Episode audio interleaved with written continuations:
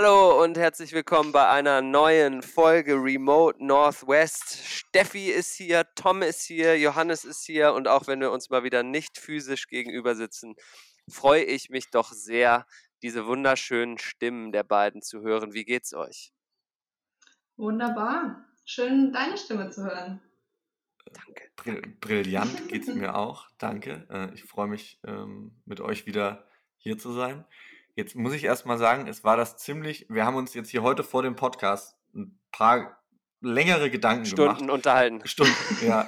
Und, und wir haben trotzdem, wir haben trotzdem, äh, ist ziemlich bold von uns, dass wir keinen einzigen Sound, richtigen Soundcheck gemacht haben. Also ich weiß nämlich nicht, ob mein Mic richtig gepegelt ist, ähm, aber ich hoffe es jetzt einfach mal und wir werden das am Ende dann sehen. Ja, also es hört sich bei mir eigentlich alles ganz gut an und äh, wir überlassen es mal nicht dem Zufall, sondern dem Glück heute, würde ich sagen.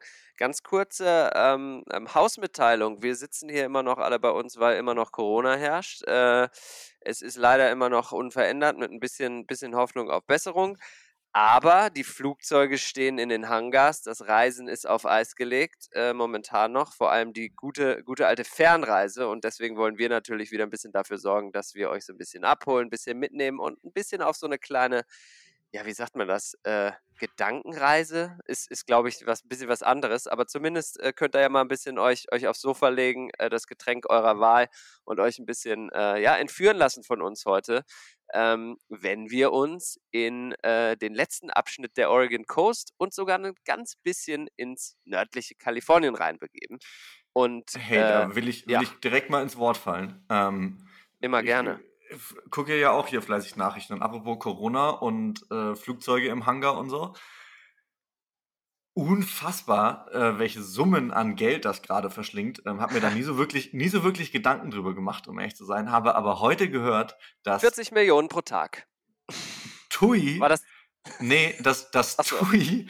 Äh, ich weiß nicht, wie viel Kreuzfahrtschiffe und wie viel Flugzeuge quasi selbst besitzt, ähm, die sie nicht geleast haben oder oh. sonst irgendwie.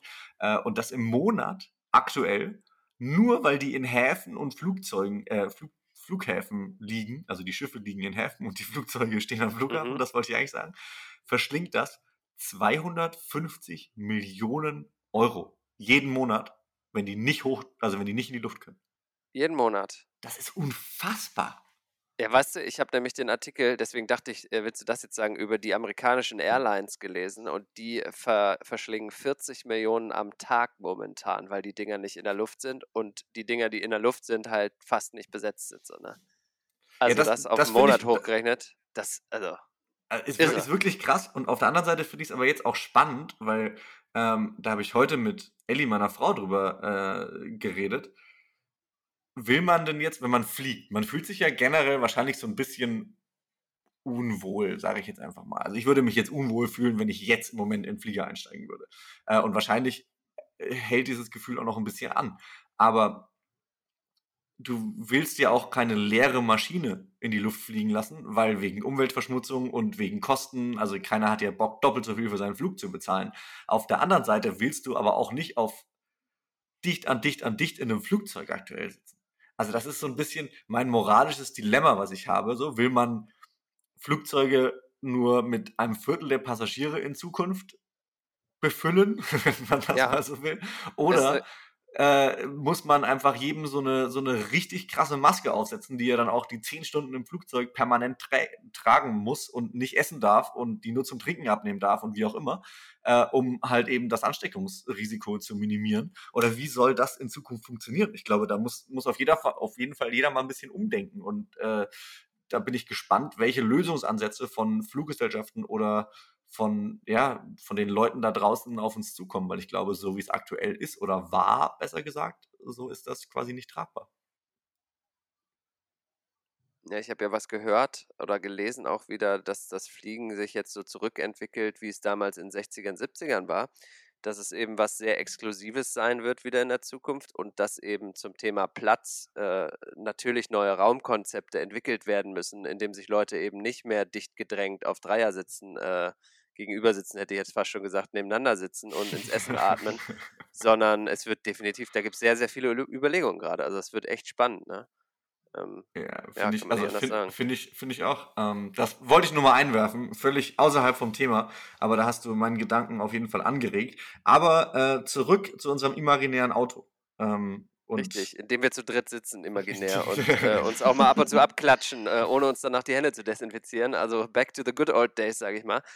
Äh, Steffi, ähm, die Bühne ist dein. Äh, Wir haben nämlich äh, die letzte Folge mit einem äh, klassischen Cliffhanger beendet äh, und du hattest dich schon so äh, auf dein Highlight gefreut und jetzt bin ich umso gespannter zu hören, was es denn nun ist. Ähm, wir steigen am besten direkt wieder ein. Wir befinden uns ungefähr auf der Höhe von Florence in Oregon an der Küste am Highway 101 und äh, here you go.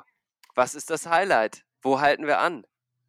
Ja, wo halten wir an? Cliffhanger ist irgendwie das richtige Wort. Ähm, tatsächlich ein Wortspiel auch in dem Sinne, weil mein Highlight ähm, ist sozusagen an einem Cliff gelegen, wenn man das so sagen möchte, an der Klippe. Und es handelt sich ähm, um einen Leuchtturm, der jetzt, könnte man sagen, auch keine Seltenheit ist an Oregons Küste. Es gibt natürlich diverse Leuchttürme, die sich ähm, ja, an der Küste verteilen.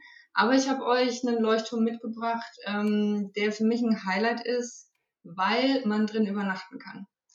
Jetzt vielleicht Ah. auch nicht im ganz übertragenen Sinne. Ähm, man schläft nämlich nicht in einem Leuchtturm. Das wäre vielleicht ein bisschen eng und dann sind wir wieder bei dem neuen Platzkonzepten, sondern ähm, man kann quasi in einem Bed and Breakfast übernachten, was an dem Leuchtturm liegt.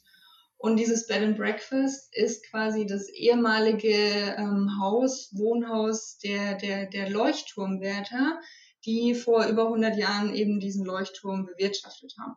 Und Tadarata, jetzt verrate ich euch mal den Namen, falls ihr Google Ja, das Maps wäre jetzt offen mal was. habt. Habt ihr vielleicht eh schon das, reingezoomt? das Google-Feld ist leer. Stell- also- Du musst jetzt nur noch äh, ganz kurz eben mal sagen, wie das heißt. Ich will Bilder sehen. Also ich habe als Experte das ja vor meinem geistigen Auge und sitze hier noch nicht mal am Computer, ne? das ist ja klar. Aber wenn du den Namen jetzt sagen würdest, dann äh, wäre ich quasi virtuell auch da. Also aufgepasst, das ist das Hesita Head Lighthouse. Ah, jawohl. Und es scheiden Man ein hört, bisschen die man hört Tom leise tippen im Hintergrund. Sehr gut. wie man es ausspricht. Deswegen, Tom, Ich ich verheimliche schreiben, wie es lange nicht. du brauchst, Ja. bis du es findest. Manche sprechen es Hakita, manche Hesita aus. Also es, ähm, ich habe Hesida. Hesida. Hesida ganz Keine viele Ahnung. unterschiedliche ähm, Aussprachen schon gehört. Ähm, auf jeden Fall, das Highlight an sich ist definitiv ein Stop wert und würde ich sagen, definitiv auch ein Übernachtungsstop. Man kann natürlich auch einfach so zum Leuchtturm fahren. Da ist ein kleines Museum drin. Man kann da so ein paar Tour machen. Es gibt auch ein paar nette Wanderungen, die man vom Leuchtturm aus machen kann. Aber das eigentliche Highlight, würde ich sagen, ist tatsächlich ähm, das Bed and Breakfast, ähm, in dem man übernachten kann. Das ist wirklich ein ganz gemütlicher Ort. Ähm, ich glaube, sechs Zimmer ähm, gibt es insgesamt. Das heißt, es ist auch wirklich ähm, überschaubar und ähm, hat quasi dieses Highlight auch noch ein paar andere Highlights sozusagen zu bieten.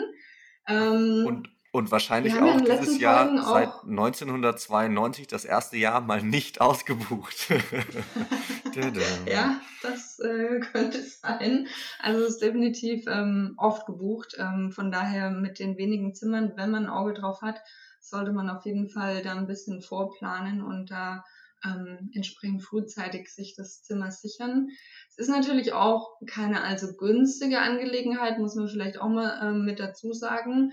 Ich finde aber trotzdem, dass es sich lohnt. Ähm, wir hatten in den letzten Folgen schon das Thema mal kurz angerissen, dass so Übernachtungen in USA eh so ein bisschen ein kritisches Thema sind. Man findet nicht unbedingt immer schöne Übernachtungen, gemütliche Übernachtungen, die auch so ein bisschen Charme und Charakter haben. Ähm, noch dazu sind sie meistens eigentlich relativ überteuert, wie ich finde. Also ja, für das Geld, also man muss eigentlich, finde ich, immer mal so locker ein 100 Dollar auf den Tisch legen, um überhaupt irgendwie mal eine Übernachtung zu finden. Und oft endet man dann irgendwie in so einem Motel oder irgendwie lieblos eingerichteten Zimmer, was jetzt nicht das Dramatischste ist. Oft ist man ja auch so in einem Roadtrip auch immer nur, ja, die Nacht da und muss jetzt nicht den ganzen Tag irgendwie in diese Unterkunft verbringen. Aber dafür, dass man irgendwie trotzdem 100 Euro, 100 Dollar im Schnitt, würde ich jetzt einfach mal sagen, blecht, kann man ab und zu vielleicht trotzdem mal ein bisschen noch was on top drauflegen und ja, hat dann einfach ein ganz anderes Erlebnis. Ähm, fängt damit an, ähm, man wacht morgens auf, nicht weil man sich irgendwie selbst den Wecker gestellt hat oder weil irgendwie draußen ähm, vorm Fenster ein Auto rumfährt, ähm, sondern es klingelt eine Glocke um 8.30 Uhr, es ruft jemand, das Frühstück ist fertig und ja, wenn man dann aus seinem Zimmer tritt, ähm, steigt einem der Duft frisch gebrühten Kaffees in, in die Nase und Oh, geil. man kommt quasi, man läuft dann diese knerzende alte Holztreppe nach unten und es wartet dann echt ein liebevoll gedeckter Esstisch auf einen ähm, und man bekommt da tatsächlich ein sieben Gänge Frühstück serviert, was übrigens What? im Übernachtungspreis mit inkludiert ist. Steffi, jetzt ist, gib uns doch mal eine Hausnummer. Ja. Du hast jetzt so oft von dem Preis und von, von den 100 Preis? Euro Referenz geredet, jetzt will, äh, Dollar Referenz geredet. Jetzt will ich mal wissen, was man da so auf den Tisch legt in der Hochsaison. Ah, in der Hochsaison ist schwierig. Wir waren im Winter da, aber auch in okay. der Weihnachtswoche und also wir haben 250, glaube ich, für eine Nacht gezahlt. Pro Person oder, oder pro Zimmer? Nee, fürs. Zimmer. Fürs Zimmer. Okay. Ja, okay. Also, also es ist schon okay. ein bisschen was. Aber ich finde, so einen Stop macht man ja eben, den macht man vielleicht einmal auf dem Roadtrip oder maximal zweimal. Ne? Die anderen ja. Übernachtungen Im Idealfall so machst du ein, jeden Stop nur einmal auf dem Roadtrip. Ja. aber, du, aber, du, sagst natürlich, also ich verstehe natürlich, äh, du sagst natürlich für jeden, der, der da eh schon auf dem Roadtrip ist und vielleicht davor und danach vielleicht die Budgetvariante wählt, da sollte man fokussieren und da ja. sollte man sagen, das ist es einem wert. Ne? Ja, Definitiv. sehr gut. Genau, also es ist einfach, ähm, es ist einfach ein Erlebnis. Wie gesagt, das Frühstück an sich ist eine Zeremonie, würde ich sagen. Bis 8.30 Uhr geht's los und man sollte tatsächlich pünktlich sein, denn die Gänge werden einem, also Gang für Gang werden die Gänge serviert und man sitzt am Tisch, man schnackt dann zwischendurch ein bisschen mit den anderen Gästen. Es ist irgendwie ganz witzig, weil man trifft dann sozusagen am Frühstückstisch auch die Übernachtungsgäste aus den anderen Zimmern und das Essen ist wirklich richtig gut. Also sie machen das alles ganz frisch ähm, mit lokalen ähm, Sachen. Obst, Gemüse kommt aus dem eigenen Garten. Die erzählen dann auch immer ein bisschen was zu den einzelnen Gängen. Die Portionen sind echt, ähm, also füllend oder sättigend, aber nicht überfüllend. Also es ist einfach echt ein Erlebnis, allein schon dieses Frühstück ähm, einfach mal mitzunehmen. Allein dafür wird sich, glaube ich, der Preis schon lohnen, weil ich muss sagen, ich hatte, glaube ich, in Amerika noch nie so ein gutes Frühstück. Ähm, Frühstück ist, glaube ich, ja, würde ich sagen, auch so eine, so eine Geschichte, gerade so in diesen Standardunterkünften. Ja, da steht dann eine Kaffeemaschine und irgendwie eine, eine ähm, Waffelmaschine meistens in diesem großen, unpersönlichen Frühstücksraum und man kann dann irgendwie froh sein, wenn man sich irgendwie nicht mehr auf Styropor ähm, Tellern sein Frühstücksei draufschaufeln muss. Von daher, das ist so, finde ich, immer so ein bisschen überspitzt, aber so ein bisschen der, der, das durchschnittliche amerikanische Frühstück. Und das ist wirklich was ganz anderes, was ihr dort findet. Das klingt ähm, vorzüglich. Das klingt fast so ein bisschen wie, wie, wie so ein geiles Frühstück aus so einer Hütte irgendwo in Österreich in den Alpen. Daran erinnert mich das jetzt gerade, wenn, wenn du das alles so, als du das alles so beschrieben hast. Kann man es damit vergleichen oder ist es noch geiler? Mich erinnert das an Nobel Hotel, wo der Kellner mit so einer silbernen Kanne Kaffee kommt, weißt du? Und einem ja, so einen Bogen so über die Schulter eingießt. und ich muss sagen, es ist sowas dazwischen. Also es hat so diesen Charme von, von Nobel und wirklich irgendwie exklusiv, weil es einfach auch so persönlich ist und jeder Teller sozusagen persönlich einem serviert wird. Aber es ist nicht so abgehoben. Also die Gänge sind jetzt auch, also es sind jetzt keine so ähm, Portionen, wo man die Lupe irgendwie ranziehen muss, um überhaupt zu mhm. erkennen, was drauf ist, sondern also es ist wirklich, ähm, ich würde sagen, ein gutes Mittelmaß. Und es wird ständig Kaffee nachgeschenkt, es gibt äh, Tee auf Wunsch und also es ist wirklich irgendwie so eine gemütliche Atmosphäre auch, in der dieses Frühstück stattfindet. Und danach ähm, kann man noch zu so einer kleinen History Session ähm, sich begeben, wenn man möchte. Also der Leuchtturm ist um die 125 Jahre alt, ähm, was amerikanische Verhältnisse mega alt ist, also mega geschichtsträchtig. Uns Europäer ähm, sind 125 Jahre eher, würde ich sagen, naja, gute 100 Jahre, aber für einen Amerikaner also wirklich sehr geschichtsträchtiges Gebäude. Und allein die Tatsache, dass wirklich ähm, früher die, die Leuchtturmwärter dort in ziemlicher Isolation auch gelebt haben, weil wenn ihr mal reinzoomt in die Karte, also der Leuchtturm und auch das Bed and Breakfast befinden sich ähm, ja so mitten im Nirgendwo auf so einer Klippe. Und der Highway 101, ich weiß nicht, ähm, ob ihr das wusstet, habe ich jetzt auch bei der Recherche erst rausgefunden, wurde erst 1930 gebaut. Und das, ähm, der Leuchtturm 1800, ich glaube 94. Das heißt, ähm, die ersten Jahre, als dieser Leuchtturm in Betrieb war, ähm, waren die Leuchtturmwärter dort wirklich komplett mit ihren Familien alleine. Also die haben in so einer kleinen Community gelebt, sich selbst sozusagen ähm, ja, be, be, also autark gelebt und es haben auch anscheinend nicht alle so lange ausgehalten dort, weil die Einsamkeit wohl ziemlich ja auch ein Stück weit bedrückend war. Und ähm, dadurch gab es ein paar Leuchtturmwärter, die sich dann ähm, abgelöst haben. Ähm, und erst mit ja in 1930ern, als dann der Highway gebaut wurde, kam natürlich auch ein Stück weit die Elektrizität ähm, dorthin. Es wurde alles peu à peu automatisiert und entsprechend waren dann die Leuchtturmwärter auch nicht mehr so gebraucht. Dann stand das Gebäude ein paar Jahre leer. Militär war auch irgendwie zwischendurch noch da. Also es gibt ein paar ähm, ja, geschichtliche Fakten auch, die ich jetzt nicht ganz so weit ausweiten möchte, weil da stecke ich auch nicht im Thema. Aber ähm, ja, letztendlich wurde dann die Entscheidung getroffen, dieses Gebäude doch zu erhalten und ja, in Airbnb, äh, Airbnb sage ich schon, um Gottes Willen, in ein Bed and Breakfast umzuwandeln und dort wirklich den Gästen ein ganz besonderes Erlebnis zu präsentieren. Und ich würde sagen, ja, die, die Besitzer bekommen das sehr gut hin, ähm, was sich auch definitiv lohnt. Also wir waren im Dezember da und Weihnachten ist dieses, ja, dieses ganze Gebäude so dermaßen kitschig ähm, dekoriert, dass das allein auch schon ein Stop wert ist, einfach mal vorbeizuschauen, weil es wirklich in so viktorianischen mit ja, Details und ganz viel alten Bildern, auch noch Originalbilder aus der damaligen Zeit, hängen überall an der Wand und dann stand dann ein riesen Weihnachtsbaum. Im Wohnzimmer ist ein Kamin. Es gibt so eine riesige Porch, so eine Veranda um dieses ähm, Gästehaus drumherum. Also es hat wirklich ganz, ganz viel Charme und Charakter. Und ja, also definitiv einen Stopwert und ich würde auch sagen, definitiv einen Übernachtungsstopwert. Geil. Ähm, ich habe auf der gleichen Route für den Amerikaner quasi ums Eck äh, für jeden Deutschen mindestens einen Wochenausflug, äh, nämlich zweieinhalb Stunden südlich, auch nochmal ähm, einen, einen Leuchtturm, den ich heute erwähnen wollte. Aber weil du gerade so viel über Leuchttürme erzählt hast, habe ich auch noch ein paar Fakten, die ich vorher überhaupt nicht wusste und jetzt äh, wahrscheinlich 80 Prozent unserer Zuhörer mich für komplett dumm verkaufen. Aber ich äh, fand das mega interessant, weil ich in diesem Leuchtturm damals auch so eine Führung gemacht hatte. Und wie du das gerade auch schon gesagt hast, äh, Leuchttürme wurden ja schon viel, viel früher als Elektrizität quasi betrieben. Und diese Linsen, die da drin sind, sind für jeden Leuchtturm auch anders.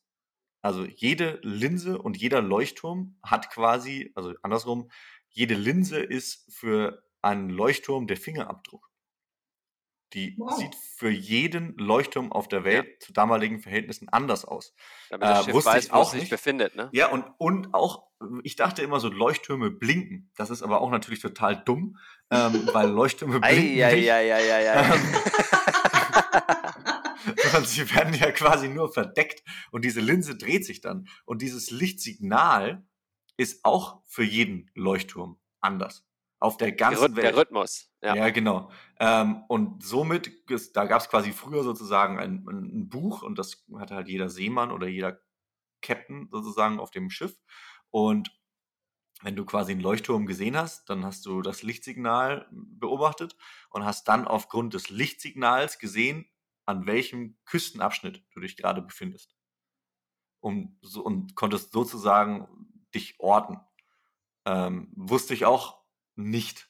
Äh, und ein weiterer Fakt, den, den, den du quasi, Steffi, gerade auch schon miterzählt hast, dass das ja so eine komplette Isolation war und dass ja also Leuchttürme auch vermehrt, möchte ich jetzt mal sagen, nachts betrieben wurden, weil es tagsüber ja keinen Sinn macht. Ist das gut? Das gefällt mir sehr gut. Kann man so ähm, stehen lassen, ja. Und dass das deshalb auch ein total krasser Job war, weil du ja quasi immer, du hast mit, deiner Family oder mit wem du auch immer dort gelebt hast in diesem Leuchtturm, äh, du hast trotzdem nichts von denen gehabt, weil du hast tagsüber meist gepennt und nachts gearbeitet. Ähm, und somit war das so ein total verrückter Job. Und bei dem Leuchtturm, den ich habe, der am Cape Blanco ist, also so echt zweieinhalb Stunden südlich von dort aus, aber da komme ich später nochmal drauf, wenn wir mit dem Auto quasi direkt dran vorbeifahren, virtuell. Ähm, da kann man eben auch so Leuchtturmführungen machen. Und das ist mega interessant zu sehen. Äh, zum Beispiel haben die auch gesagt, dass man so Leuchttürme ähm, im Sommer abhängen muss oder musste, besser gesagt, äh, von denen, die jetzt quasi diese Linse noch drin haben, muss man das immer noch machen, weil ansonsten der Sonneneinstra die Sonneneinstrahlung dahinter das Ganze so stark erhitzt, dass sie einfach anfangen würden zu brennen. Krass. Und dadurch, dass wow. du ja quasi in so einem Leuchtturm 360 Grad Licht hast, ähm, kommt auf jeden Fall die Sonne irgendwann mal in den Winkel, wo sie quasi so gebündelt wird, dass dahinter einfach alles anfängt zu brennen, weil es einfach so heiß ist. Und deshalb werden Leuchttürme über den Tag hinweg im Sommer meist verdunkelt. Und auch da, da, also auch da musste sich dann der Leuchtturmwärter drum kümmern. Und in diesen Leuchttürmen unten wurde meist so viel Öl gelagert, weil ja diese Kerze irgendwie betrieben werden musste, dass das halt. Äh, Die musste alle paar Sekunden an- und ausgemacht werden, damit das blinkt. Ja, ich dachte halt safe, das funktioniert so. Woher soll ich das? Also, war, also, vielleicht, ein bisschen, war vielleicht ja. ein bisschen naiv gedacht. Ich dachte halt tatsächlich, die verdecken das mit irgendwas, aber äh, dass das quasi, ich habe einfach nie so weit drüber nachgedacht, wie so ein Leuchtturm funktioniert, um ehrlich zu sein, bis mir das mal, mal jemand erklärt ich hat. Ich glaube, Tom, du solltest auf jeden Fall mal übernachten im Hessida Lighthouse. Ähm, ja, ich glaube auch. Das also Coole also ich, ist, man kann dann nämlich ähm, nachts dann natürlich auch hochlaufen zum Leuchtturm. Also man wohnt man kann den selber an und ausmachen. genau, man kann es selber an und aussetzen. Nee, aber das ist auch tatsächlich echt ein cooles Erlebnis, einfach in der kompletten Dunkelheit mit so einer kleinen Laterne, die dann schon im, im Zimmer steht, die man dann benutzen kann, einfach ähm, diese, ja, diesen kleinen Weg zum Leuchtturm hochnehmen und dann einfach mal in völliger Dunkelheit dastehen und eben zuschauen und hinterfragen, ob es dann jemand unten sitzt und an- und ausknipst oder dann feststellen, es dreht sich doch. Traumhaft. Ähm, das erinnert mich so ein bisschen an einen weiteren Job, da kommen wir in den nächsten Folgen zu. Aber Fire Lookout, ne? Ist ja noch oh. einer der wenigen, die tatsächlich ja. dann wirklich noch von echten Menschen betrieben werden müssen und die dann über die, über die Berghänge ähm, zwar tagsüber und nicht nachts, aber ohne, auch ohne nachts, den Turm wirklich verlassen nachts. zu dürfen. Auch nachts. Wahnsinn. Ja, klar, ja. was diese, diese äh, viele Waldbrände, ich würde, keine Ahnung, kenne mich jetzt nicht so krass aus, aber lehne mich jetzt einfach weit aus dem Fenster. Wir sind ja berühmt für unsere immer stark recherchierten Fakten. Mhm. Wie viele Waldbrände auf der Welt werden ja auch durch Blitze ausgelöst. Und Blitze machen keinen Unterschied zwischen Tag und Nacht. Du hast vollkommen recht. Und so ein kleines Zigarettchen in, äh, unachtsam ins, ins, ins trockene Dickicht geworfen ist ja auch manchmal so ein bisschen, ja. könnte ja auch mal so ein Auslöser sein. Mhm. Zurück zur Route. Wir sind ähm, am Hesida, haben wir jetzt haben wir uns darauf geeinigt, ne? Haben wir uns geeinigt. Hesida Lighthouse. ähm, steigen jetzt gut gestärkt nach einem Sieben-Gänge-Frühstück, diversen Kaffees und Tees äh, wieder zurück ins Auto. Und ähm, wenn ich das hier richtig erkennen kann, äh, fahren wir ins wunder, wunder, wunderschöne ähm, Newport? Oder habt ihr noch was davor? Also Newport, Newport fahren wir nicht, oder? Ich dachte, wir fahren gen Süden. Ach so, äh, Verzeihung, falscher Leuchtturm. falscher Leuchtturm. Junge, Alter. So. Programmier mal dein Navi. Programmier mal dein Florence Navi. heißt die Stadt. Äh, ja, genau, Florence. Witzig.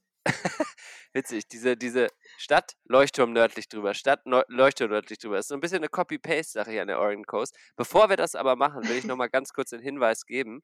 Ähm, ich habe mir so schön zurechtgelegt und jetzt verkackt, dass, ähm, wenn wir jetzt sozusagen runter nach Florence fahren, ähm, die 126 uns dann ins Landesinnere nach Eugene bringen würde, ähm, die große College-Stadt äh, in, in, in Oregon. Also, wie schon in den Folgen davor erwähnt, ist es immer so, dass man nicht von überall einfach so an die Küste kann, sondern es gibt immer so diese Zubringerstraßen von der I-5 dann ran an die Küste. Also so, dass man sich, wenn man jetzt mal so aufs gesamte Bundesland rauszoomt, sich orientieren kann, wo wir uns ungefähr befinden, nämlich schon sehr weit im Süden. Äh, Eugene ist quasi die nächstgrößere Stadt äh, östlich gelegen. Aber ja, Florence, habt ihr was? Ist das eine Durchfahrtsstadt? Safe. Also ich, ja, für mich schon, aber ich bin auch nur durchgefahren. Deswegen, vielleicht gibt es ja noch ähm, viel mehr zu entdecken in Florence. Nö. Es gibt, ähm, ich sag mal, in den Ausläufern der Städte, wenn man mal Hunger hat, äh, findet man so ein bisschen schäbig aussehende Fischbuden. Da kann man tatsächlich dann auch mal stoppen. Aber sonst habe ich da auch wirklich nichts in der Stadt. Ja, perfekt. Dann Was sich aber wieder zurück an Florence ins Auto. anschließt, sind die großen Dünen. Yo. Habt ihr da sowas? Haben, haben wir. Also ich zumindest.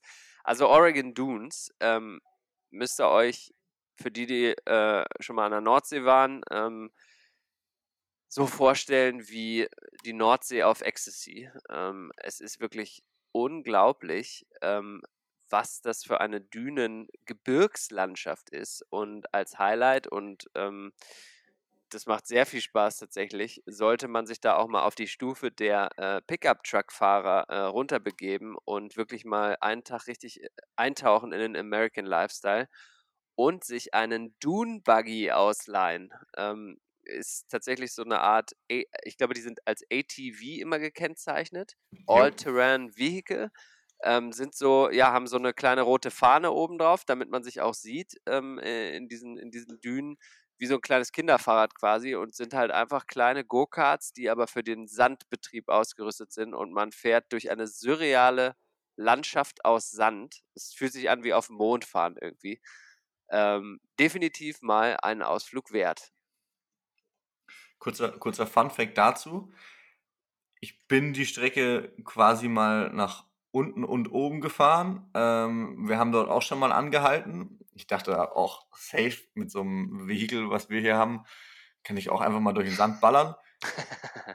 Das war noch zu dem Zeitpunkt, als noch nicht alles gefixt war an dem Auto. Ich also schön angehalten, äh, Hublocks links und rechts vorne reingemacht, äh, in, im Auto schön auf Four-Wheel Drive Low geschaltet, losgefahren, 15 Sekunden später festgefahren. es hat also, und ich dann so, ja, gut, okay, das kann schon mal passieren. Ähm, Ellie zu dem Zeitpunkt noch neben mir relativ ruhig. Äh, ich dann mal ausgestiegen, gesagt, ja, vielleicht muss man ein bisschen buddeln. Long story short, 45 Minuten später musste man ein bisschen viel buddeln und ich bin oh immer noch nicht rausgekommen, weil mein Four-Wheel Drive nämlich nicht quasi, also er hat einfach nicht funktioniert.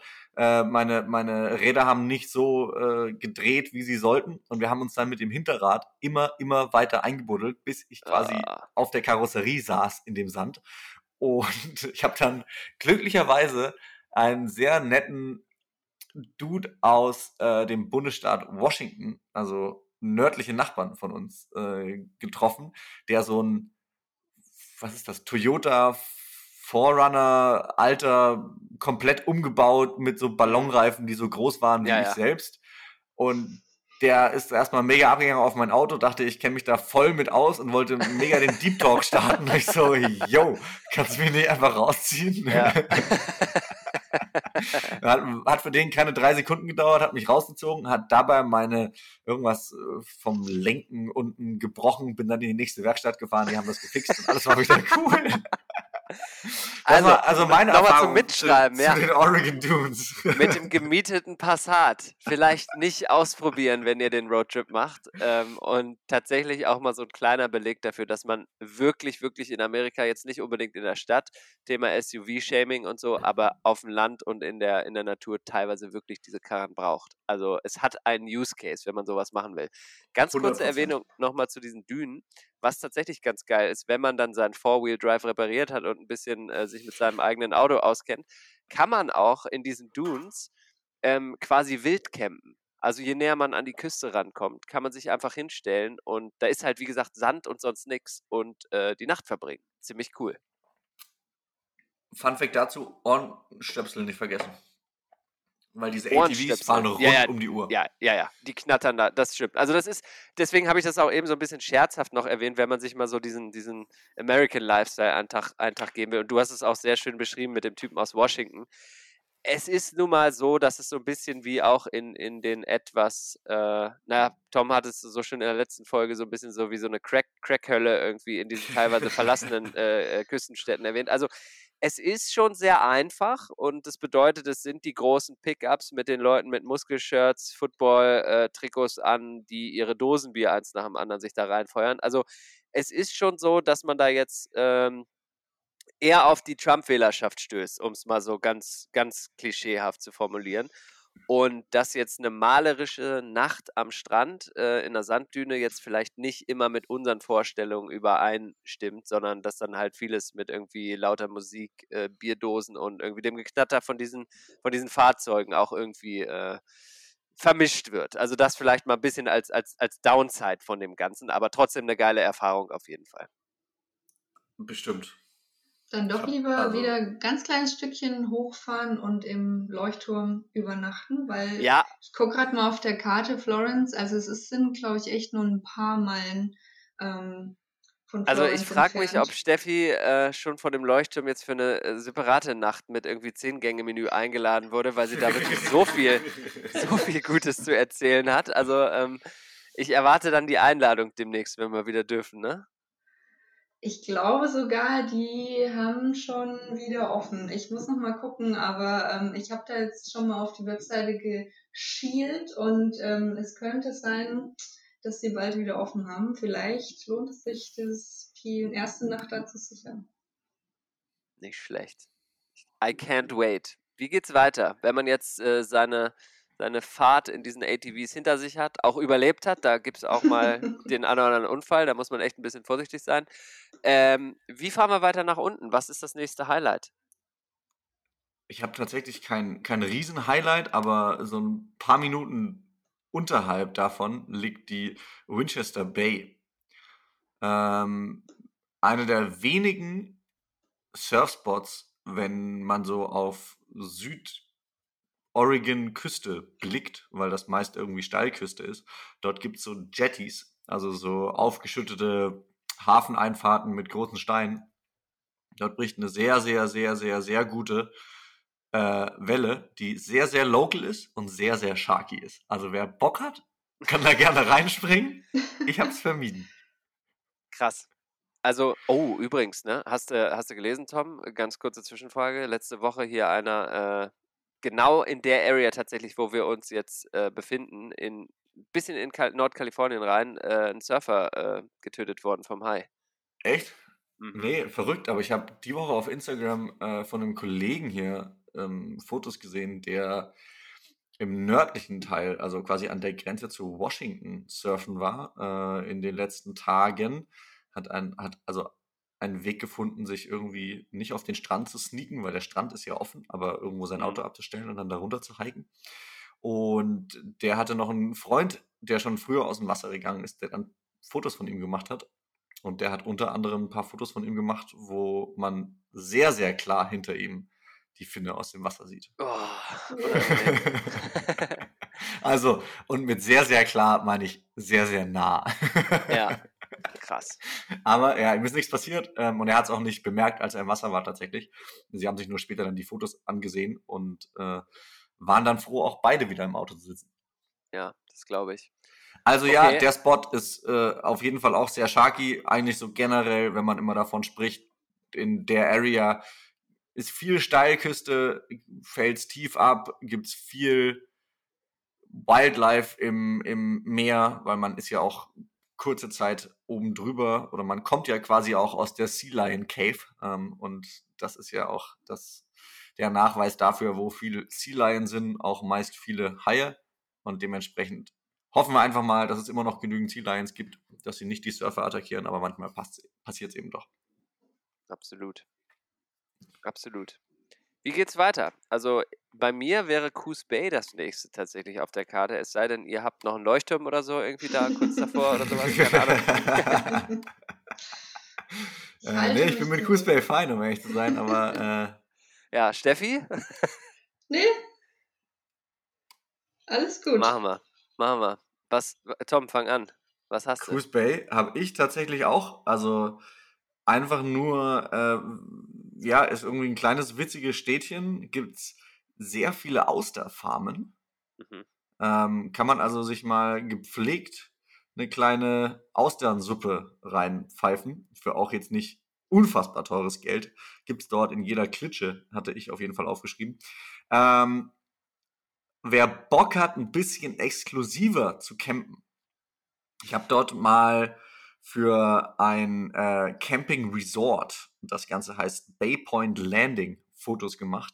Das ist, das liegt an der, an der, äh, wie Coos Bay schon sagt, das liegt an der Bay und nicht direkt am offenen Meer. Man muss so ein Stück laufen und somit aber auch direkt am Wasser. Ist so ein skandinavisch gebautes ich würde nicht sagen Resort, aber es gibt so Tiny Houses, es gibt auch so Airstreams, die man sich mieten kann, oder es gibt einfach einen ganz normalen Stellplatz. Und all diese Sachen kommen aber auch mit.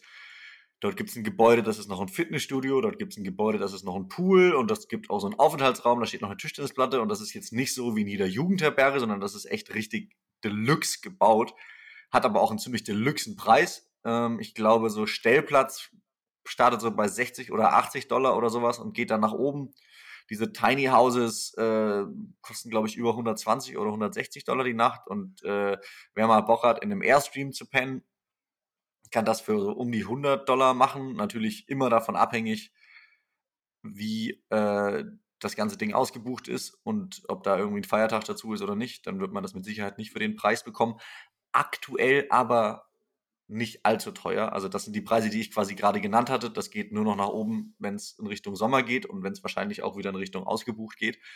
Ist mega geil, weil man eigentlich dieses skandinavische Ding sonst nirgends hier in Amerika findet. Also es ist wirklich so auf minimalistisch gemacht und ist ziemlich stylisch, lohnt sich auch zum Fotos machen. Ich persönlich würde es glaube ich nicht machen, weil es mir einfach zu viel Geld ist für Campen gehen. Aber wer Bock hat und mal irgendwie eine Auszeit auf seinem Roadtrip braucht, kann sich dort am Abend mal in den Pool schmeißen oder eine Runde Tisch Tischtennis spielen oder einfach mal wieder ein bisschen die Muckis aufpumpen. Oder also, Dosenbier äh, genießen, ganz amerikanisch. Müssen wir den Airstream das, erklären eigentlich? Habe ich mich gerade mal so gefragt, als ich dir so ein bisschen gelauscht habe.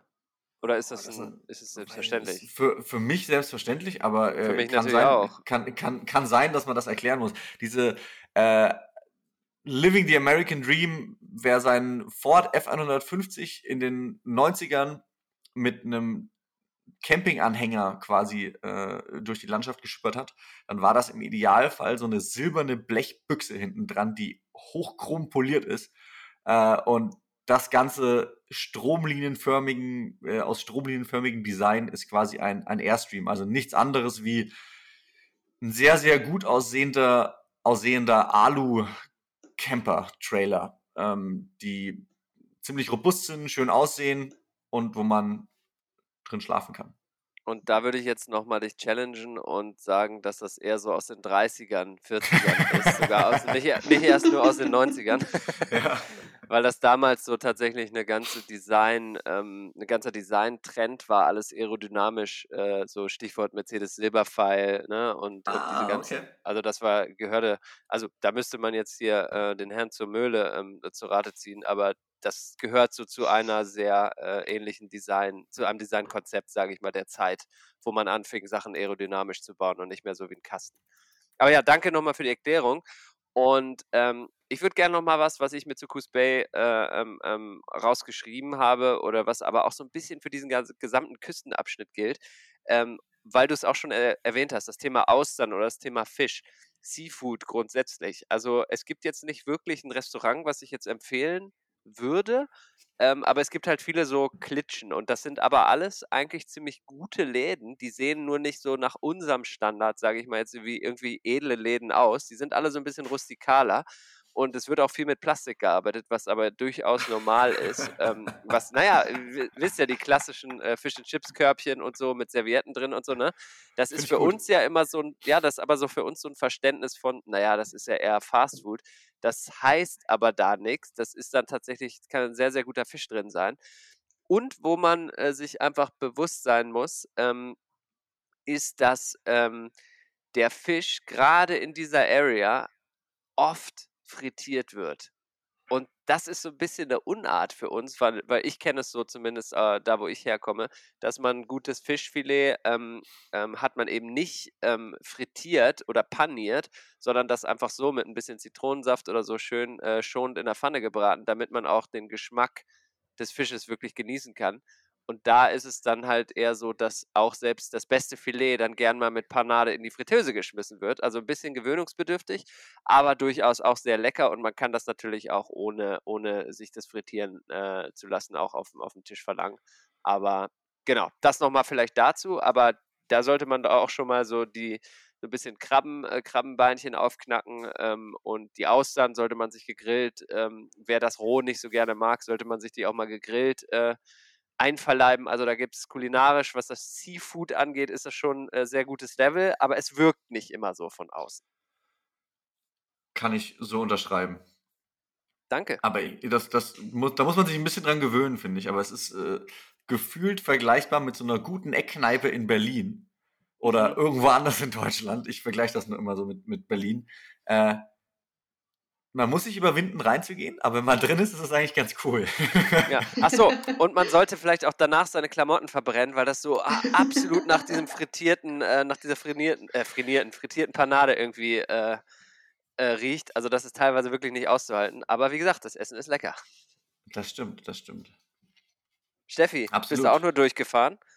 Oder ähm, Ja, ich war noch so satt von den sieben Gänge, äh, ihr wisst schon, ne? Also ja, ja. von daher, da ging, da ging noch nichts Frittiertes zum Mittag. Ja, das macht Sinn. Das macht Sinn. Ähm, okay, dann äh, bist du mal wieder dran und kannst uns ja mal wieder sagen, was dein nächster auserwählter, ausgewählter Stopp wäre. Denn wir bewegen uns langsam, aber sicher an die Südgrenze Oregons äh, und an die Nordgrenze Kaliforniens. Mein nächster Stop liegt gar nicht so weit von Coos Bay entfernt ähm, und der Ort, ähm, der dort am nächsten ist, nennt sich Benton. Ähm, der Ort an sich wahrscheinlich auch einfach ein Durchfahrort, aber dennoch einen Stop wert, weil es gibt dort einen ziemlich coolen Viewpoint. Ähm, der heißt Face Rock Scenic Viewpoint. Irgendwie sind dort alle Viewpoints scenic. Also zumindest haben es alle im Namen, aber die meisten sind es auch tatsächlich. Und ähm, also der Spot ist schon ziemlich cool, weil er, das ist ein Ort, wo wieder ganz viele so große und sehr unterschiedlich geformte Felsen aus dem Meer ragen. Und es gibt dort ja einen Viewpoint, also wirklich einen Aussichtspunkt, wo man von oben tatsächlich runterschauen kann auf die Küste und auf diese Felsformationen. Es die haben auch einige echt ähm, witzige Namen, also wie der Viewpoint selbst schon sagt, Face Rock. Es gibt einen Felsen, der schaut tatsächlich aus, als würde so ein Gesicht oder ein Kopf im Wasser liegen und das Gesicht sozusagen nach oben gen Himmel ragen. Ähm, ich erinnere gibt, mich. Ja, ja, ja, ja. Wart ihr schon da? Ja, ja, ja, ja, ja. Man ähm, muss, man ähm. braucht ein bisschen, bis man es checkt. Ja, Aber wenn man es genau. dann einmal gesehen hat, dann, dann kann man es nicht mehr anziehen, wie der Amerikaner sagen würde. Richtig, richtig. Es gibt auch einen, ähm, der, der Magierhut, Wizard's Head. Ähm, das ist auch, also es schaut wirklich aus wie so ein Hexenhut mit so einem Knick oben drin. Der gehört auch ähm, zu dieser, dieser Felsgruppe dort.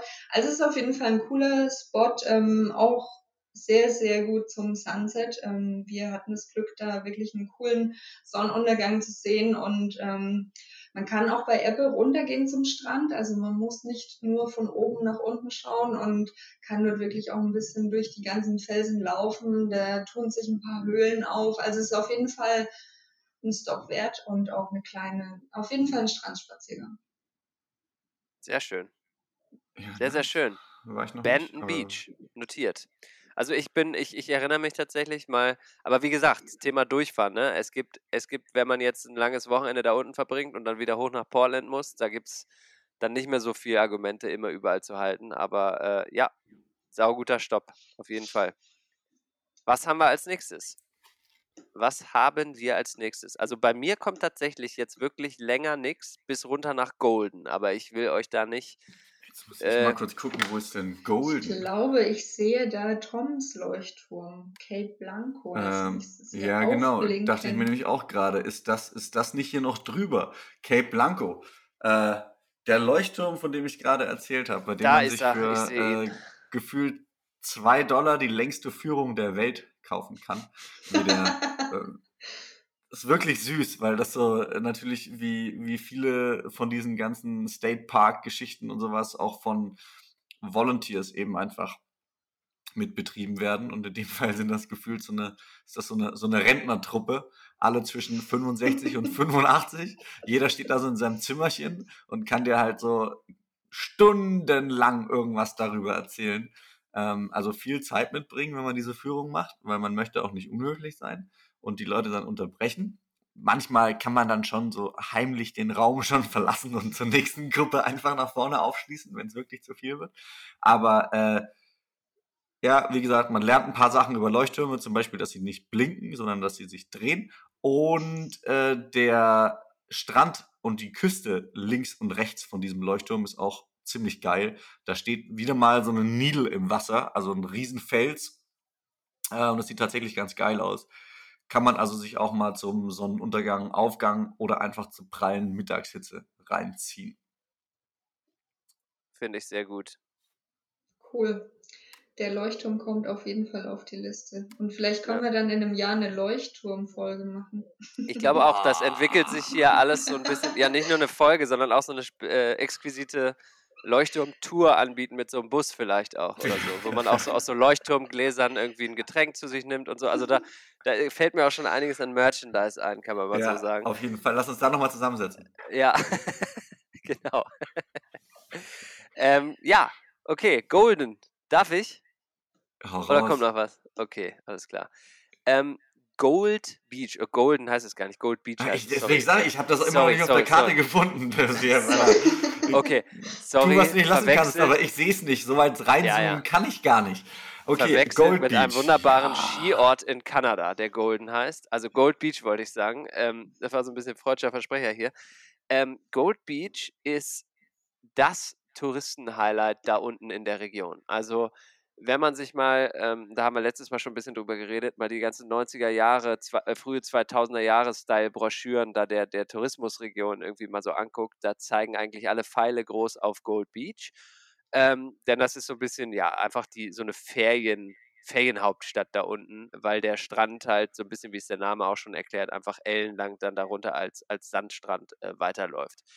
Auch da, wie bei so vielen Städten vorher, jetzt keine Durchfahrstadt, aber auch eher so ein bisschen, naja, ein bisschen hängen geblieben touristische Stadt, wo jetzt, sage ich mal, der, der urbane Abenteurer, wie wir uns ja alle vielleicht so ein bisschen äh, bezeichnen würden, wo der jetzt nicht so auf seine Kosten kommt, sondern äh, aber eine gute Anlaufstation auch, um zu übernachten wieder, denn ähm, wie ihr jetzt schon mitgekriegt habt, Tom hatte gesagt, mal eben 250 Meilen, also wir haben jetzt schon ein ganz schönes Stück Strecke gemacht äh, von oben, wo wir angefangen haben. Und das ganz, ganz große Highlight kommt nämlich jetzt gleich noch im Süden und deswegen eigentlich so eine ganz gute Basis da unten in dem Bereich, äh, um die ganzen Sachen, die wir eben schon erwähnt haben, einfach mal zu machen und dann einfach über Nacht da unten Richtung Golden oder sorry, jetzt sage ich schon wieder Golden, Richtung Gold Beach einfach mal zu bleiben. Habt ihr da ähm, schon Erfahrungen gemacht am Gold Beach so oder ist es eher, eher so, ähm, dass ihr es auch nur vom Durchfahren kennt oder, oder hat euch das überhaupt was gesagt? Ich gucke ja quasi auch immer ähm, nicht nur auf Google Maps, sondern ich gehe auch mal mein Telefon durch, wo ich dann so Fotos gemacht habe äh, mit, dem, mit dem Telefon, da das ja quasi immer geotaggt wird. Ja. Und mir ist gerade aufgefallen, dass ich in Golden, aka Gold Beach, schon mal übernachtet habe, aber einfach Ach, in, so einem, in so einem, äh, auf dem Rückweg, glaube ich, von Kalifornien wieder nach oben, also zurück haben wir in so einem Strandparkplatz einfach gepennt. Das war, glaube ich, das einzige Mal, dass ich einfach in so einem Strandparkplatz mit einem Dachzelt einfach angehalten habe, das Ding aufgemacht habe. Und es war die ungefähr windigste Nacht aller Zeiten. Ich bin mehrfach aufgewacht und dachte mir so, okay, ich glaube, wir fliegen gleich weg. Okay, ich glaube, wir fliegen gleich weg. Und so geil so ein Dachzelt ist, aber man steht ja quasi auch noch erhöht. Somit catcht einen der Wind auf jeden Fall komplett. Äh, aber es ist alles gut gegangen. Und äh, wir haben uns gefreut, am nächsten Tag aufzuwachen und einen mega geilen Ausblick zu haben auf den Strand. Voll das gut. haben wir in der Nacht natürlich überhaupt nicht gesehen, wo wir da äh, angehalten haben. Wir haben nur das Meer irgendwie rauschen gehört und dachten, ja, das wird schon irgendwie passen. Und dann haben wir in der Früh äh, oder am Morgen die Tür aufgemacht und haben einfach direkt auf Wasser geguckt, was ziemlich fett war. Ist nicht immer zu empfehlen an der Stelle, weil das natürlich auch so eine ziemlich große Touristennummer ist, wie Johannes gerade schon gesagt hat. Ich wusste davon nichts. Ähm, aber wenn einen die Polizei erwischt, kostet das horrende Summen an Strafe. Äh, man kriegt aber meist noch ein Warning, also kann dann quasi weiterfahren und dann darf man sich aber in der Ecke nicht mehr blicken lassen, zumindest nicht mit Wildcamping. Wir haben es einfach mal riskiert, ist gut gegangen, aber muss nicht immer so sein. Aber äh, hier, toi, toi, toi, auf die Polizei geholfen. Ja, und ich sag mal, mit dem Dachzelt ist man ja schon ein bisschen auffälliger, wenn man sich jetzt irgendwie in 'n Kombi da reinlegt oder so. Je nachdem, was man für ein Gefährt irgendwie für den Trip hat, dann ist es ja manchmal so ein bisschen entspannter. Von daher. Absolut. Aber ich bin jetzt ziemlich gespannt auf eure weiteren Highlights, weil ich habe eigentlich nur noch eins, anderthalb, würde ich sagen, in in Oregon am am Wasser oder an der Küste. Äh, und das eine ist so halb schon auf der Grenze und das andere ist noch so ganz knapp drüber. Ja, das deckt sich mit meinen Highlights. Es sei denn, äh, ich sag's jetzt nicht mehr. Steffi, hast du noch einen Leuchtturm? Ich bin mir gar nicht sicher, ob da unten dann noch ein Leuchtturm steht, aber ich habe noch was dazwischen. Ach. Ja, los. Ja, ich kann Gold Beach auch äh, bestätigen als einen guten Ausgangspunkt ja, zum Übernachten, einfach um da noch ein bisschen die Gegend zu erkunden.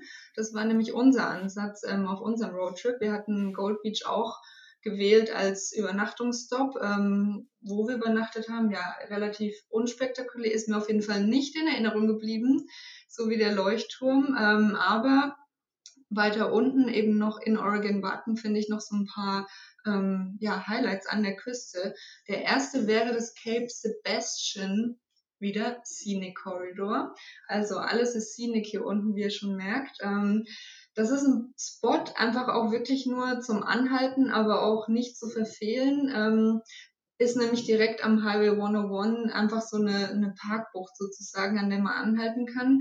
Und dort führt der Highway auch direkt an der Küste entlang. Also man hat dort einen ziemlich einfach einen coolen Blick auf die Küste, wie die Straße sich so ganz dicht entlang schlängelt. Und dort ist auch so ein, ja, echt ein ziemlich großer Felsen, der auch dort aus dem Meer ragt.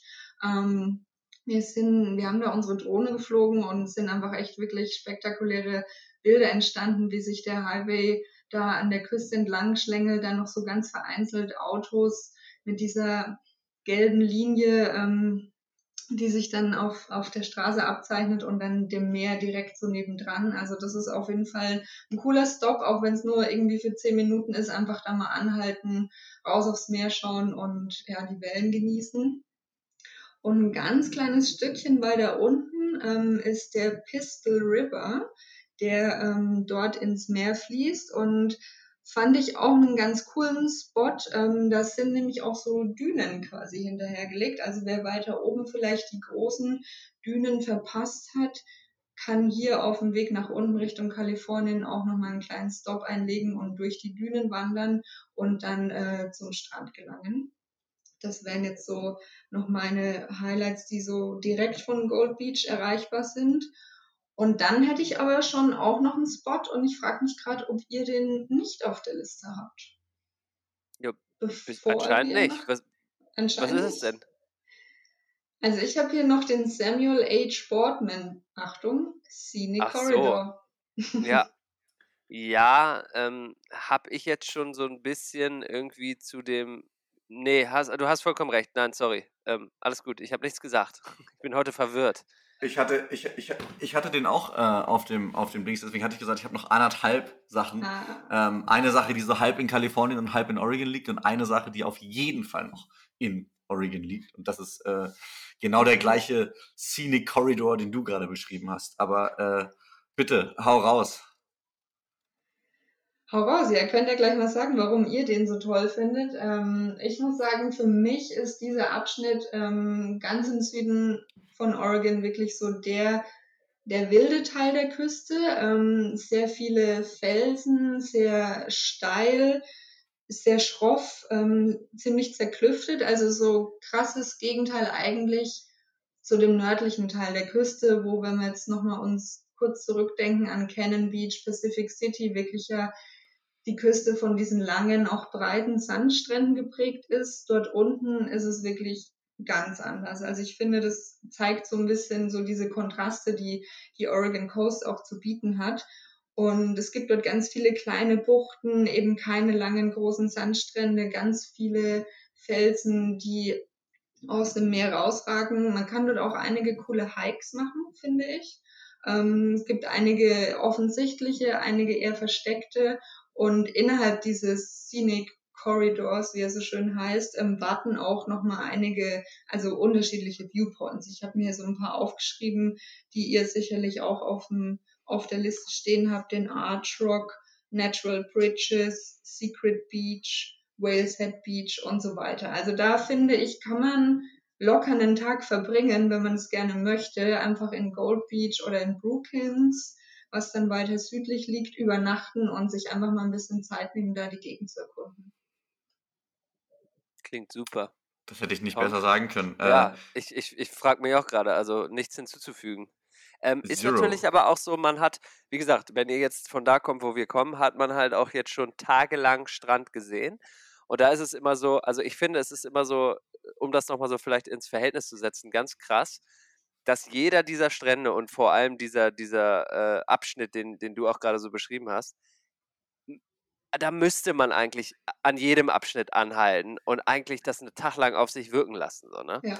Und ich finde, und deswegen, das ist ja auch so ein bisschen unsere Intention, indem wir diese Highlights von den Highlights erwähnen, äh, nur um das, wie gesagt, nochmal in Perspektive zu rücken, ist es schon so, da sollte man dann mal aussteigen, auch wenn man schon irgendwie seit Tagen nur mehr gesehen hat, auf der einen Seite der Straße zumindest. Aber das ist halt nochmal so, trotzdem nochmal nochmal ein Highlight irgendwie. Das, das will ich doch nochmal so herausheben, weil es irgendwie dann doch noch innerhalb dieser tausend schönen Strände doch nochmal ein Tick schönere Strände gibt als die allen anderen.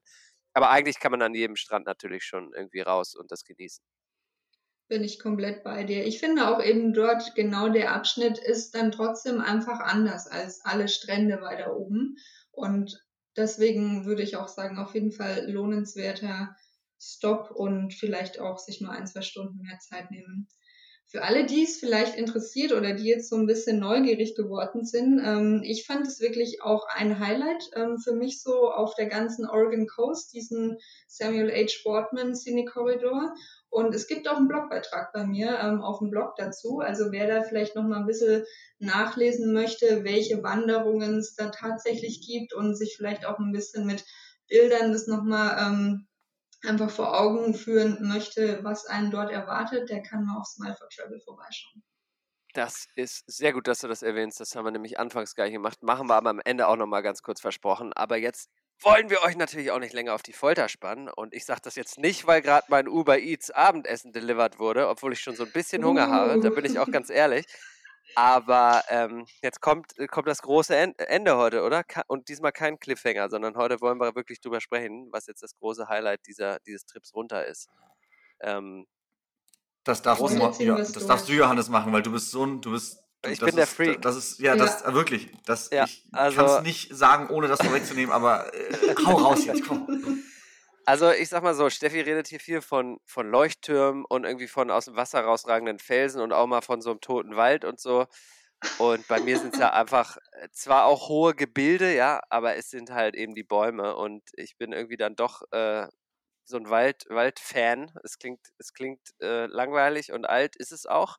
Äh, aber irgendwie ist es doch, habe ich mich da immer mehr mit angefreundet und, und eingelesen und es ist einfach gerade jetzt da an dieser Stelle, und wir, wir reden jetzt natürlich vom ähm, Redwood äh, National Park und den Mammutbäumen, die ja so ähm, auch von uns schon mal in der, in der ersten äh, Staffel in San Francisco und im Sequoia National Park besprochen wurden. Aber das ist meiner Meinung nach der eigentliche Ort, ähm, den man einen Teil in Oregon, aber hauptsächlich in Nordkalifornien gelegen. Deswegen cheaten wir heute so ein bisschen und gehen dann doch nochmal ganz kurz rein in, in, nach Nordkalifornien. Aber es geht um den ähm, Redwood National Park und das ist natürlich jetzt nur ein Teil, ähm, denn diese großen Bäume, die stehen natürlich nicht nur im National Park, sondern auch natürlich südlich und nördlich davon. Ähm, aber ja, es ist einfach, also es sucht seinesgleichen auf diesem Planeten und ähm, bevor ich jetzt nochmal da mein Lieblingshike empfehle, ist es einfach nur, möchte ich doch nochmal unterstreichen, dass es alles, was man da unten in dieser Ecke macht, sollte ein Ziel haben, und zwar in diese Area zu gelangen. Und in diesen großen Bäumen entweder zu campen oder zu wandern oder Fotos zu machen oder es irgendwie auch nur auf sich wirken zu lassen, vielleicht auch mal ohne Kamera draußen, ohne Handy draußen. Einfach mal so zu versuchen, das so zu verinnerlichen, wie riesengroß, wie unvorstellbar groß diese Bäume sind. Jeder hat, glaube ich, schon mal diese Fotos gesehen von irgendwie 10, 12 Männern, die diese Bäume umarmen, so ein Schwarz-Weiß-Foto, so ein klassisches Bild. Es ist einfach, Und das es ist waren eigentlich große Männer. unbeschreiblich. Keine Und das kleinen, war das waren richtig, große Männer. richtig. Und es ist eigentlich unbeschreiblich, so diese Stimmung. Äh, man fühlt sich, als ob man irgendwie durch Jurassic Park wandert oder durch irgendwas, was, es, was eigentlich so gar nicht existieren kann. Also, man fühlt sich auch sehr klein und das gefällt mir immer extrem gut in diesen, in diesen Wäldern. Ähm, wie war denn euer erster klein. Eindruck da? Wie bitte? Ich sagte, man ist auch tatsächlich so klein. Es fühlt sich nicht nur so an, sondern man ist einfach so klein in diesem riesigen Wald. Ja, es ist unglaublich. Also, wie, wie war denn das, wie waren das, wie seid denn ihr da, da so reingegangen? Habt ihr gesagt, so hier ein, zwei Fotospots und weiterfahren oder wie, wie seid ihr da so rangegangen an die Ecke? Also definitiv, also ich bin total bei dir, dass es unbedingt ein Stop sein muss in irgendeiner Form, wenn man dort in der Gegend ist. Und wir sind sogar so weit gegangen, dass wir in Eureka in Kalifornien übernachtet haben. Also erinnert euch an Lincoln City und Toms Vergleiche, ähm, was man dort für Gestalten antrifft. Wir haben in Eu- Eureka übernachtet um ähm, ja tatsächlich den, den, die Redwoods ausführlicher erkunden zu können, weil ich finde, man, man begreift es auch erst so ein bisschen, wenn man da mal reingelaufen ist in den Wald und das einfach mal so ein Stück weit auf sich wirken lässt und nach oben schaut, um sich herum schaut und ja, also es ist unbeschreiblich. Absolut. Ich finde es immer krass. Und du hast es, glaube ich, äh, was nicht glaube ich, sondern auch vorhin gesagt, da mal reinlaufen, auch mal ohne Kamera, auch mal ohne Handy. Natürlich will man da auch Fotos machen von und man ist ja auch immer, immer noch im Urlaub oder äh, hat eben Erlebnisse, die man, die man festhalten will. Ich finde, das ist so einer der Stellen oder einer der Sachen, die man definitiv mal wirken lassen muss. Ich weiß nicht wieso, aber ich komme immer wieder drauf zurück. Ich fände es so krass, wenn diese Wälder Geschichten erzählen könnten, weil die halt einfach, die waren da, bevor der erste Mensch hier war. Und die haben quasi alles mitgemacht. Und das spricht irgendwie so. Und das ist so, ich persönlich fühle mich da immer so fast ein bisschen erdrückt von diesen ganzen Sachen, weil es einfach so groß ist, weil es einfach so, so alt ist und so, so, so, so mächtig irgendwie. Äh, sogar diese Farne, die am Boden sind, sind einfach riesig. Ähm, diese umge, ähm, umgefallenen Bäume, die da liegen, da sieht man auch mal den Querschnitt oder den, den, den Durchmesser von so einem Bäumen, der einfach auch unfassbar groß ist. Also das lohnt sich definitiv, da mal auszusteigen, sich mal auf eine Bank zu setzen und einfach mal ein bisschen in den Wald zu gucken, so langweilig wie das klingt, aber das ist äh, wirklich geil. Komplett. Komplett. Definitiv, ja. Wie wollen wir es machen? Also ich würde mal meinen meinen Lieblings-Hike nennen, der äh, ja so ein bisschen weiter nördlich wahrscheinlich ist. Und dann ähm, wollen wir einfach nochmal, weil ihr müsst euch das wie gesagt vorstellen, da ist ja an dem ges- gesamten Küstenabschnitt sind diese, sind diese Bäume und man kann da, man kann da an Flüssen, man kann da irgendwie, man kann da campen, man kann da irgendwie Wochen verbringen. Ähm, ich würde mal einfach meinen Lieblings-Hike nennen und den mal so dahinstellen als absolute Empfehlung und dann gucken wir mal, was ihr noch dabei habt. Aber ansonsten ist diese ganze Area einfach sehr empfehlenswert und so ein, zwei Tage kann man da getrost verbringen.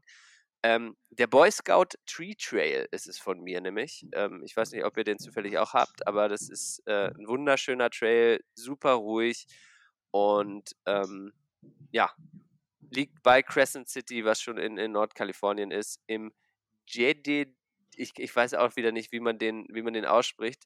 Äh, Jedediah oder Jedediah oder Jedediah. Ich glaube irgendwie, Jed, Jedediah. spri- Jede- spricht man so aus, oder? Ich Aber es macht ja. keinen Sinn. Nee. Keinen Ich Sinn, wenn kenne man ich, ich, ich kenn den nur von, ich, ich habe keine Ahnung, wie das geschrieben wird, aber ich kenne den nur von den Simpsons. Ah ja, dann ist das jetzt Jedediah Smith. Ähm, ab jetzt sprechen wir ihn genauso aus wie bei den Simpsons. Äh, und zwar im, es ist äh, im Jedediah Smith Redwood State Park.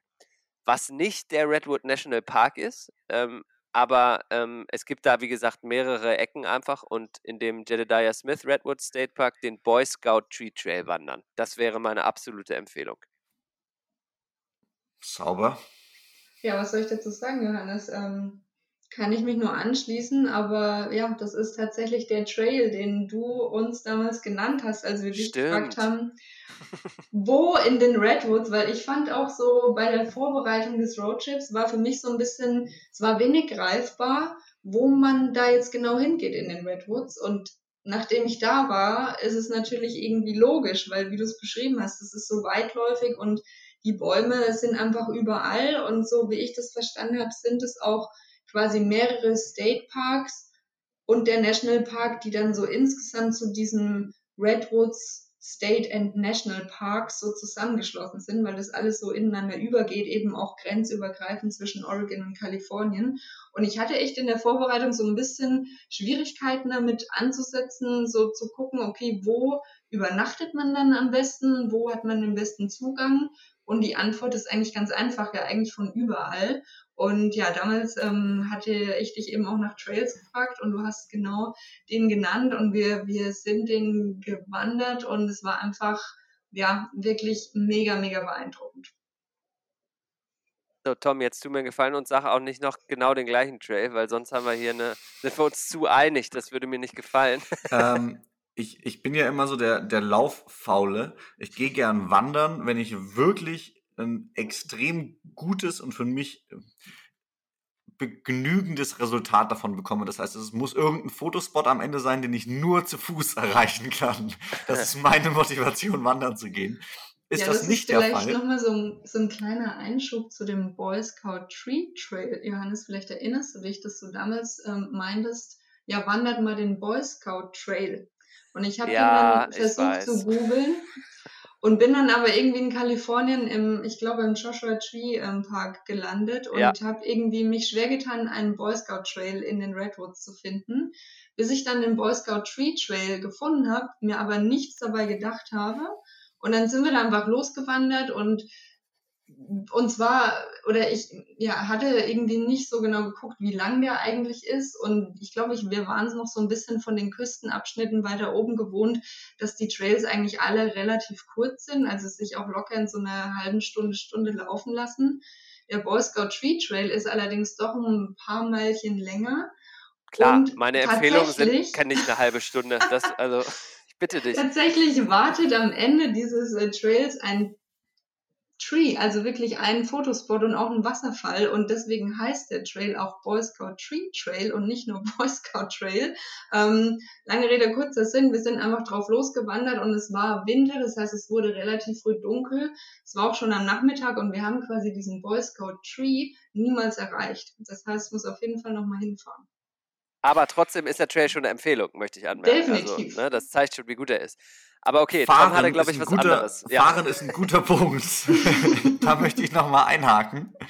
Äh, ich würde jedem, der in der Ecke ist, auf jeden Fall noch empfehlen, sich in die Avenue of the Giants zu bewegen. Das ist eine Straße, man fährt quasi, ich glaube, man fährt runter von der Hauptstraße und das ist quasi so eine Nebenstraße, auch total unscheinbar, aber dort fährt man einfach auf einer kleineren Straße durch diese Bäume durch. Und mit durchfahren meine ich jetzt nicht wie an diesen mehr oder weniger cheesigen Fotospots, bei dem zufällig so ein riesen Redwood im Garten steht und der sich dann quasi ein Kommerz draus gemacht hat und ein Loch reingeschnitten hat und wo man jetzt mit dem Auto durchfahren darf, ähm, sondern ich meine, man fährt durch so ein Stück Wald durch, was auch richtig, richtig geil ist und man einfach mal so dieses, ja, nochmal noch mal dieses Gefühl bekommt, man sitzt schon in einem Auto und ein Auto ist ja in der Regel auch nicht unbedingt mega klein, äh, vor allem nicht hier in Amerika. Und man, man realisiert trotzdem, dass man einfach, weiß nicht, durch 20, 30, 40 Minuten lang nur durch diese Bäume durchfährt. Und das ist nur ein Bruchteil von diesem Wald.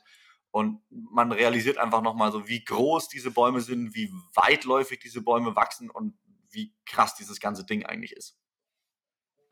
Das ist also so meine Empfehlung, wenn es um die Redwoods oder um die Giant Trees geht. Also auf jeden Fall diese Straße oder Avenue fahren. Die ist aber jetzt schon ein bisschen weiter unten in Kalifornien. Also das passt jetzt nicht mehr unbedingt nur zu unserer äh, Süd Oregon Coast Nummer, sondern ich habe jetzt einfach mal, ich habe mich jetzt einfach mal über die Landesgrenze hinweg geschlichen und habe das nochmal reingeworfen. Weil ansonsten wandern mäßig ist, finde ich persönlich, und ich habe jetzt diesen Trail noch nicht gemacht, glaube ich zumindest, weil ich kann mir die Namen immer nicht so richtig merken, da ist Ellie für zuständig. Aber, oder die All Trails App, die Favoritenliste. Ja, oder die All Trails App, genau. Ähm, aber ich persönlich finde, dass fast alle Trails dort gleich aussehen. Und das ist jetzt nicht böse gemeint, sondern die sind einfach alle gleich krass, weil das sind halt einfach große Bäume. Absolut. Und deswegen ist man dann, wenn man sich vielleicht ein bisschen sportlicheren aussucht, das ist dann immer das, was ich gerne mache, dass man einfach mit ein bisschen weniger Menschen auf diesem Trail ist, äh, gerade in den Hochzeiten. So, ne? Das, das macht das dann richtig. immer für mich so ein bisschen aus. Ich würde sagen, da wir jetzt äh, schon äh, einige Minuten aufnehmen hier, ähm, sollten wir dieses Highlight, was sowieso nicht mehr zu toppen ist, äh, das Highlight sein lassen. Und ähm, ja, einfach nochmal vielleicht so ein bisschen einen kleinen, kleinen Outlook geben auf die nächsten, nächsten Sendungen. Da werden wir nämlich wieder zurückfahren, aber nicht an der Küste, sondern im Landesinneren, um euch auch da noch die absoluten Oregon-Highlights mit an die Hand zu geben. Ähm, und in der Zeit zwischen diesen Folgen, da könnt ihr uns gerne auf Spotify oder Apple Podcasts unter remote.nw folgen, dann verpasst ihr nicht, äh, dann verpasst ihr auch nicht immer die aktuellen Folgen. Bei Instagram natürlich auch auf Remote NW und genauso auf Smile 4 wie die 4 und Travel. Ihr kennt das Spiel. Äh, Steffis Blog hat sie vorhin schon erwähnt. Ähm, so bleiben wir in Kontakt. Wir freuen uns nach wie vor über euer Feedback, werden auch dieses Mal ähm, ein bisschen mehr Feedback besprechen in einer der letzten Folgen der, der äh, Staffel. Puh, so, so viel zum offiziellen Teil. Habe ich noch was vergessen? Ansonsten würde ich mich bedanken bei euch. Nichts vergessen. Nichts vergessen. Bis zum nächsten Mal. Klingt ich steige auf jeden Fall wieder ein auf dem Weg nach Norden. Klingt gut. Ich freue mich drauf. Da kommen nämlich noch Highlights, Highlights, Highlights. Bleibt gesund. Macht euch ein schönes Wochenende. Und wir hören uns beim nächsten Mal. Ciao. Danke Bis euch. Dahin. Ciao.